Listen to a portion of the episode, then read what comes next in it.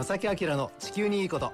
皆さんこんにちは正木明です。小木恵美子です、えー、今日も始まりました地球にいいこと。先週はね宝塚市の方がね、えー、来ていただいて、はい、えー、非常にためになるお話していただいたんですが、はい、の方の話をね、はい、お聞きしました。なんと今日も宝塚市からお越しいただいています、そうなんです。皆さんねどんなお話が聞けるのかぜひお楽しみに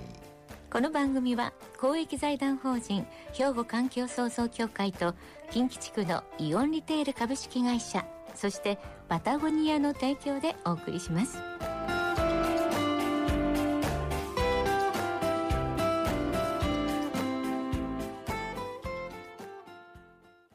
兵庫環境創造協会地球温暖化防止自然環境の保全再生子どもたちへの環境学習など皆様と共に身近な暮らしの中で地球環境を守るための取り組みを進めています。人と自然が共に生きる21世紀の豊かな環境づくりを兵庫環境創造協会。えさてでは早速ゲストの方ご紹介しましょう。はい、ちょっと可愛いお名刺いただいてるんですが、はい、この方はですね、非営利型株式会社、こういう表現もね、初めてお聞きになる方多いかもしれませんが、えー、非営利型株式会社、宝塚すみれ発電、こちらの代表でいらっしゃいます、代表取締役、井上康子さんです。こんにちは。こんにちは。よろしくお願いします。お願いします。お願いします。ラジオ関西までありがとうございます。はい。これね、あの僕も名刺いただきまして、はい、非営利型。はい。株式会社。株式会社はやっぱりちょっと利益を求める株主がいらっしゃるわけで、はい、企業でございますよね。ね。はい。これ面白い表現ですね。うん、これは？2013年ぐらいからね、あの、大学ベンチャーが使い始めたんですよ。もともとは。で、大学がまあ太陽光発電学校で行ったりとかね、うん、学校の敷地でやったりすると、やっぱりそう打ったりするんで、うん、あ違う形で起業しないといけないなということになりまして、でただね、やっぱあの、儲けるけれども、目的が違うじゃないですか。それ使っていく、ただの儲けじゃないよと。あ、そうなんですね。うん、で、その時に、株式会社にするのが一番簡単なんですけども、はい、それはちょっとなっていうことで、非営利と。儲け以外のところを、求めていくよということで、非営利型株式会社っていうのが流行り始めたんですね。となると、我々も結局その、儲けるだけの会社じゃないよというために、と、まあ最初会った人に、どうよというふうなことを見せたくって わざとつかみで入れてみました。注目してしまいまこの会社の理念としては、まあ、株式会社なので儲けはしますよと、うん、だけれども目標はそれではなくて別にしっかりあるんですよ、うん、っていうお話ですね。はい、そうです、ね、そこが多分今日の本題にね,、そうですね。なると思うんですけども。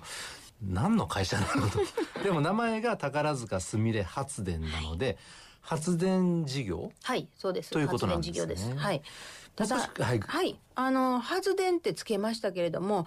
エネルギー全般を考えていこうという会社ですね。2011年の3月11日はもう皆さんご存知のことだと思うんですが、まあそれ以前にまあ市民活動としてやはりその自分たちのエネルギーっていうのは、まあ、チェルノブイリ原発事故以降ずっとやっておりましたので、もうちょっと自分たちのあエネルギーは安全に、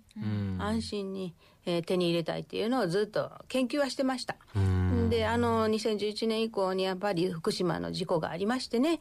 で、そうなりますと、とんでもないことじゃないですか。はい、で、こんなことしておれんと。うん、誰かが始めないと結局始まらんのだ。ということで、うん、みんなで、よし、そしたら我々が一つ頑張って、まあ、NPO 法人から始めたんですけれども、うん、市民発電所を作ろうと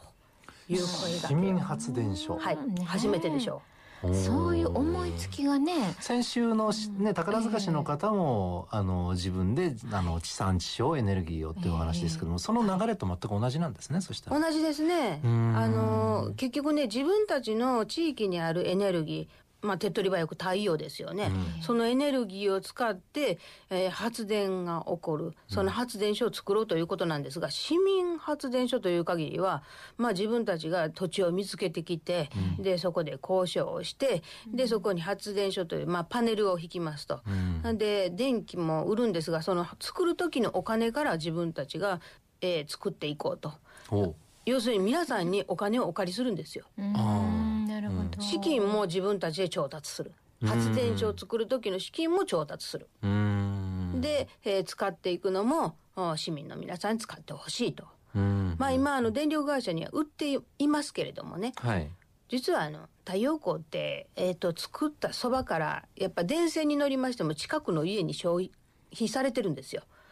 だから、うんうん、あの発電所で作った電気ってね、うん、えーと、電線に行きますよね、はい、流れていきますけど、はい、隣の家ので使う電気にスーッと吸い込まれていくというか。あ、そうはい。だからね、別に私はそんな自然エネルギーどうでもいいわと思ってても、隣の家に すでに自然エネルギーが入っていってるっていう仕組みなんですよ。あ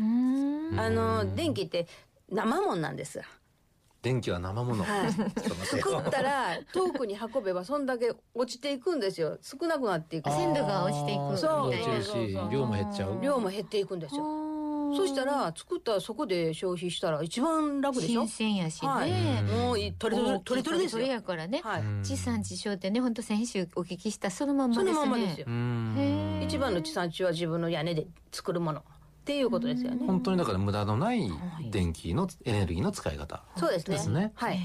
え。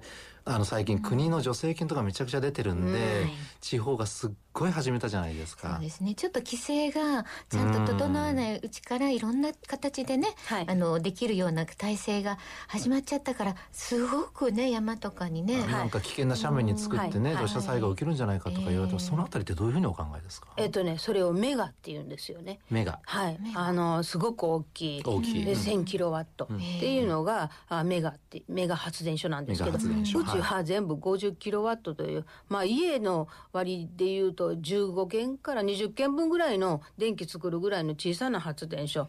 しか作ってません。であの皆さんの手元にあるようなものは小さな電気でいいじゃないですか。その消費するところが近くにそんなにあるんですかってねそれ確かに使う分だけ作りましょうは基本ですよね。そうです考えたらね、はい、だから小さいものがね数いっぱいあってメガっていうのはいいと思うんですよ。例えば50キロの、まあ、うちの発電所が20個あって初めてメガになるんですね。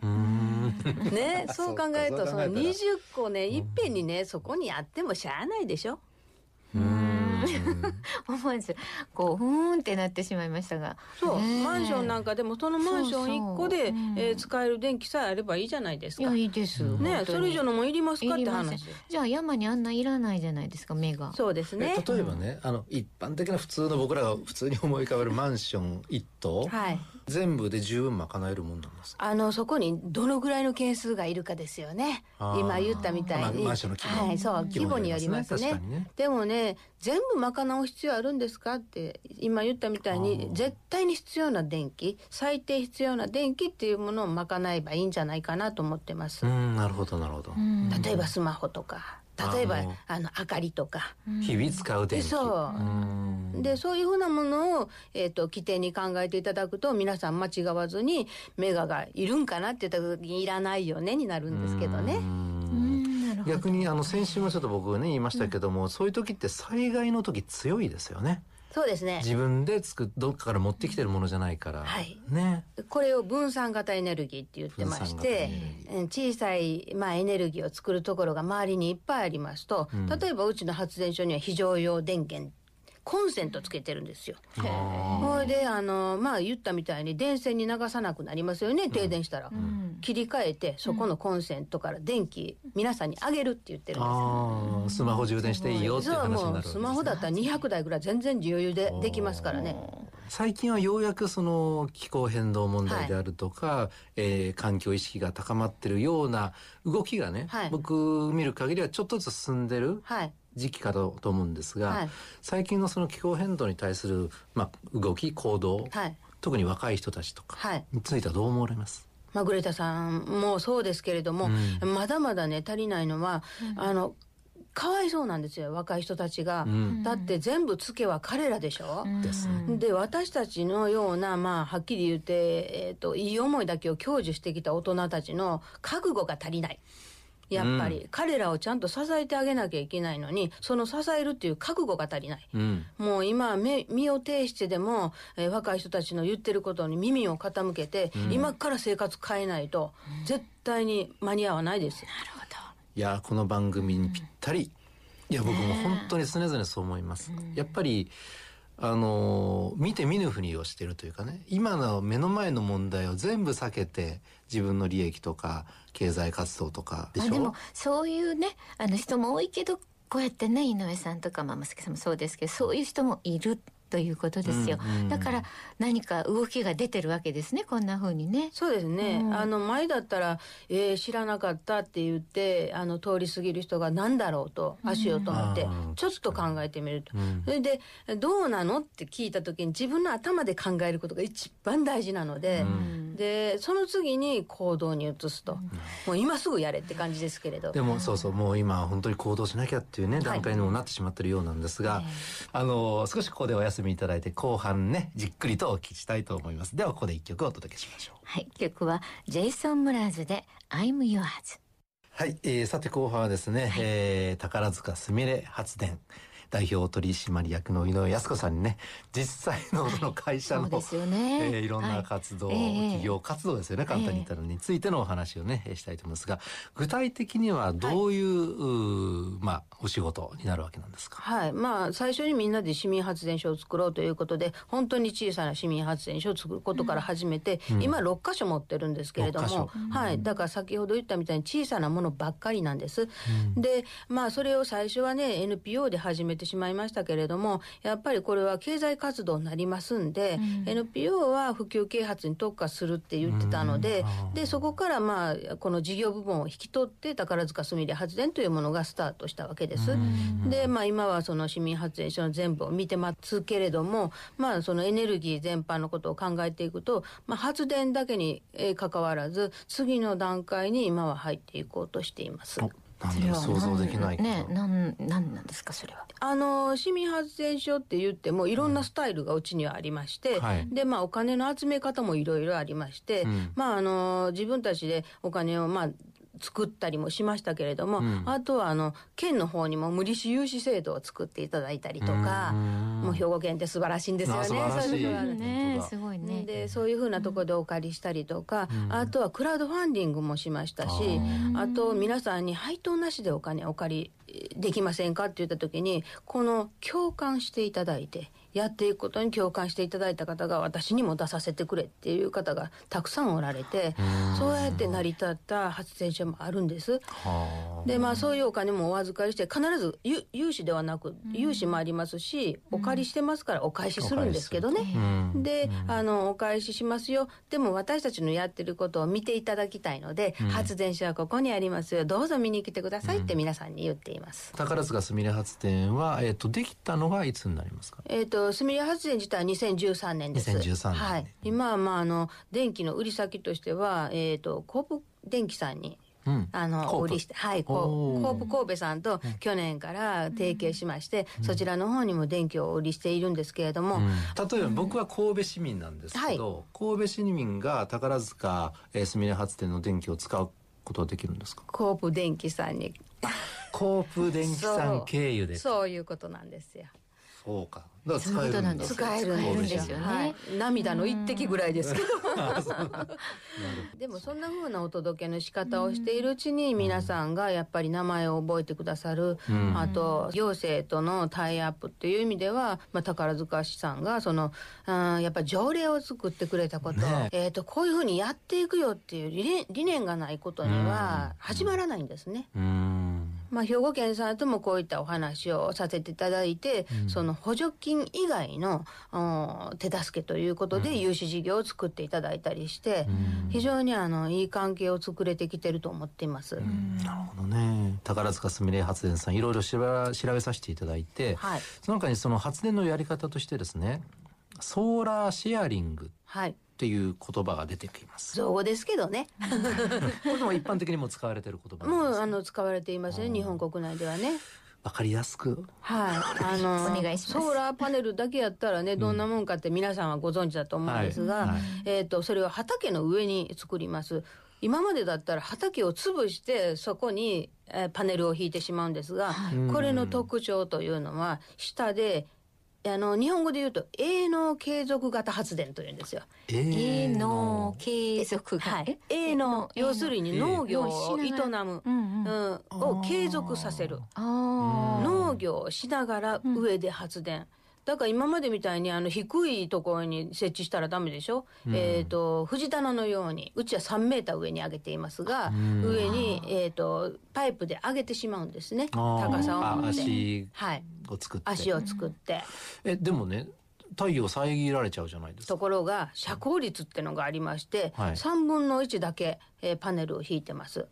33%の遮光率って言うんですけれども、うん、あのー、どっちかというとうちの引き方特殊でして市松模様型上から見ると。近未来的な畑田んぼっていう感じもしますね。ねはい、メガっていうねあの太陽光パネルだと本当に景観だけじゃなくて危ないというかその土地をこうなんか占領しちゃうようなね、はい、イメージなんですその下は土はもう使えないみたいなイメージありますね、えー、だからこれはソーラーをシェアしてるんですね、うん、なんでシェアしてるのって言ったら、うん、えっ、ー、と電気と農業と両方でシェアしますよと。なるほど。そういう言葉ね。イメージが違ったな。なんかシェアリングって言ったら電気をみんなで分かち合うっていうイメージ、もう全然作り方の話で。違います。なるほどね、だからこれは今それこそ気候変動で暑すぎるでしょ。下に通る風がね屋根があるだけに涼しいんですよ。日焼けしない野菜ができるんですね。